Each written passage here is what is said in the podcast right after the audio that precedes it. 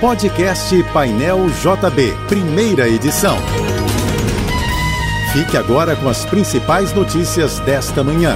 Oferecimento Assim Saúde. Hospitais, clínicas, exames e mais de mil consultórios. Ligue 2102 5555.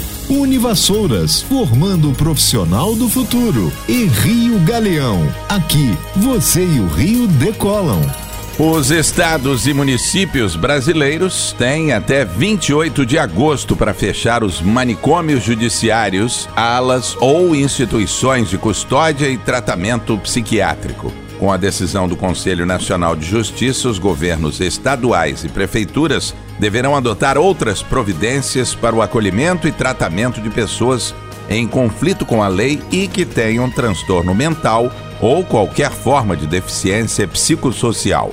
O fechamento dos manicômios está previsto na política antimanicomial do Poder Judiciário aprovada em fevereiro do ano passado pelo CNJ. Os passageiros da CCR Barcas que passarem hoje pela estação Praça 15 no centro do Rio entre 8 da manhã e 1 da tarde vão poder aproveitar os serviços gratuitos oferecidos pelo programa Caminhos para a Saúde do Instituto CCR.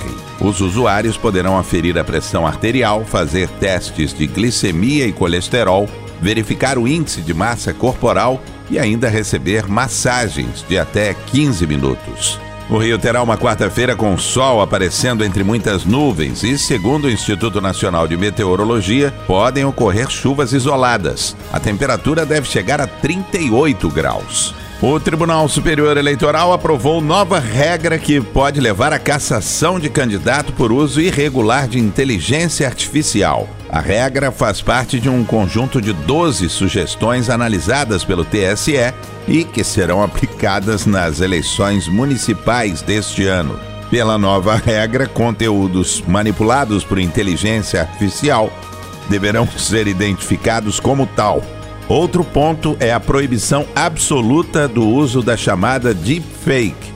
Trata-se de conteúdo produzido por inteligência artificial que reproduz falsamente a voz e a imagem de pessoas reais. Seis estados e o Distrito Federal já decretaram emergência em saúde pública por causa da dengue. Além do Rio de Janeiro, adotaram a medida Minas Gerais, Espírito Santo, Goiás, Santa Catarina e Acre. Ao dar a informação, o Ministério da Saúde anunciou para o próximo sábado, dia 2 de março, um dia D de mobilização nacional contra a doença.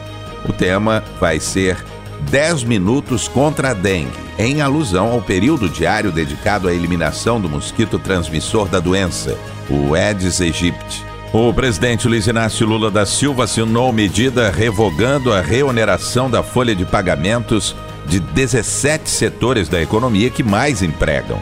Essa reoneração entrou em vigor por medida provisória em tramitação no Congresso. Com a revogação, esses setores voltam a ter desoneração sobre a folha. Ao mesmo tempo, o governo vai mandar ao Congresso um projeto de lei prevendo a reoneração gradual da folha de pagamento desses setores. Na prática, o governo trocou a medida provisória, que tem vigência imediata, por um projeto de lei em regime de urgência, que ainda precisa de aprovação dos parlamentares. A Prefeitura do Rio decidiu antecipar o cronograma e vai iniciar no sábado, dia 2 de março, a operação de mais cinco linhas de ônibus municipais dentro do terminal Gentileza. Isso estava previsto para acontecer só a partir do dia 16. Com a decisão, 10 linhas de ônibus urbanos passam a ter ponto final no terminal inaugurado recentemente. A fase inicial do BRT Transbrasil vai se estender até 30 de março, com ônibus articulados circulando da Penha ao terminal Gentileza somente entre meio-dia e duas da tarde, intervalos de 10 minutos. Tarifa de R$ 4,30 e tempo de percurso de 20 minutos. Ninguém acertou as seis dezenas do concurso de ontem da Mega Sena. Com isso, o prêmio para o sorteio de amanhã acumulou em 135 milhões de reais, o maior do ano. Os números sorteados na noite passada em São Paulo foram 11, 29, 44, 45, 46 e 50. Termina amanhã o prazo para que empregadores, bancos e corretoras entreguem o um informe de rendimentos referente ao ano de 2023. O informe pode ser disponibilizado pelo correio ou de forma virtual, por meio de e-mail, ponto, site ou intranet. Aposentados e pensionistas do INSS podem obter o documento no site ou pelo aplicativo Meu INSS. O informe de rendimentos é necessário para o preenchimento da declaração do imposto de renda da pessoa física, que neste ano poderá ser feita entre os dias 15 de março e 31 de maio. Você ouviu o podcast Painel JB, primeira edição.